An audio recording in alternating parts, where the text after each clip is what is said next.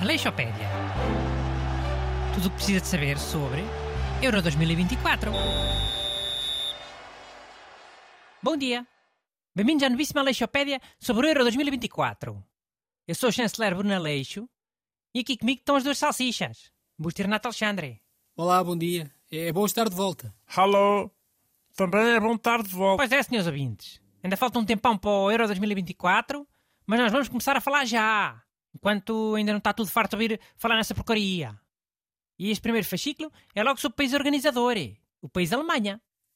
Sim, mas eh, vamos falar sobretudo numa perspectiva futebolística, né? Não necessariamente. Sabes que o futebol é quase sempre uma metáfora da vida. Por isso vamos falar sobretudo da vida. Hum, ok. Man, e quando a Alemanha tinha duas seleções? A Alemanha RFA e a Alemanha RDA. Eu não me lembro, mas meu pai fala bué vezes disso. E até chegaram até três. Houve uma seleção sarlandesa de futebol dos anos 50. Mas também era considerada alemã. Nunca ouvi falar. Pá, era um bocado de terra. Que a França ficou a tomar conta durante uns tempos, por causa da Segunda Guerra Mundial. Protetorado. Mas tiveram seleção de futebol. E tentaram ir, pelo menos, ao Mundial. Já. Os manos aproveitam logo para fazer uma seleção. Para terem mais hipóteses de ganhar as cenas. É. Portugal também devia tentar, um dia. Duas seleções? Ou três? Mais? Então, temos 18 distritos, mais duas regiões autónomas. Oh, mas querias que Portugal se dividisse em 20 equipas? Qual era o mal? Pelo menos 10 iam ao euro. Ou 8, vá, se corresse mal. E já nem digo para dividirmos em conselhos. 300 e tal. Nessa altura é capaz de ser muito. Bom, e eh, quando pensam no futebol alemão, eh, de quem é que se lembram logo? Eu é Roberta Klose, claro. Roberta Klose? M- Mas eh, ela era alemã. Não, era brasileira. Mas tem um nome igual àquele avançado alemão. Um não sei que Klose. O Miroslav Klose? Isso é Klose com capa.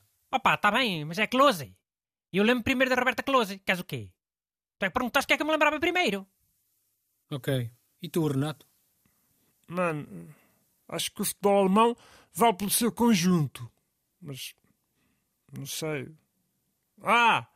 eh, pode ser aquele man dos memes que estava sempre a meter a mão dentro das calças e depois a cheirar. Oh, O, o ex-selecionador, o Joaquim Low? já, deve ser esse. Ok, então quando se fala em futebol alemão, vocês lembram-se da Roberta Klose e dos memes do Joaquim Low. Ah, tá boa. Olha, eu é a Roberta Klose e esse aqui talvez seja o conjunto Os Village People. Na Copa do Mundo 94, a música da seleção alemã era os jogadores a cantar com os Village People. Não sabia. Mas, já, esse Mundial foi nos Estados Unidos. Tipo, se calhar a Alemanha faz sempre uma canção com uma banda do país onde for o Mundial. Ou o Euro. Acho que não. No Euro 2004 não me lembro de nenhuma banda portuguesa a cantar com os jogadores alemães. Já, tens razão. Mas era fixe. Se cada seleção fizesse uma canção com uma banda do país organizador. Sim, quer dizer, era bom para a indústria musical desse país. Mas por outro lado, Pá, espera lá, lembrei-me aqui de uma coisa importante sobre os Village People. Vocês sabem quantos gajos já tiveram nos Village People? Não foram sempre os mesmos. A polícia, o cowboy, o índio. As profissões foram quase sempre as mesmas, sim. Mas as pessoas não. Foram algumas 20. 20 e tal. Mas olha esta ideia. Por exemplo, quando o polícia original saiu da banda, já não podia haver o polícia. Percebem? Entrava outra profissão. Um médico, um talhante, um mecânico, um contabilista, sei lá. ok, mas eh, o que é que isso tem a ver com a Alemanha e o Euro 2024? Tem a ver que é uma questão de lógica, e justiça, e equidade. Não queres que, que o Euro 2024 tenha essas coisas? Lógica, justiça, equidade. Quero, claro, mas Então não... cala-te. Foi o primeiro fascículo da minha nova Aleixopédia sobre o Euro 2024. Até para a semana.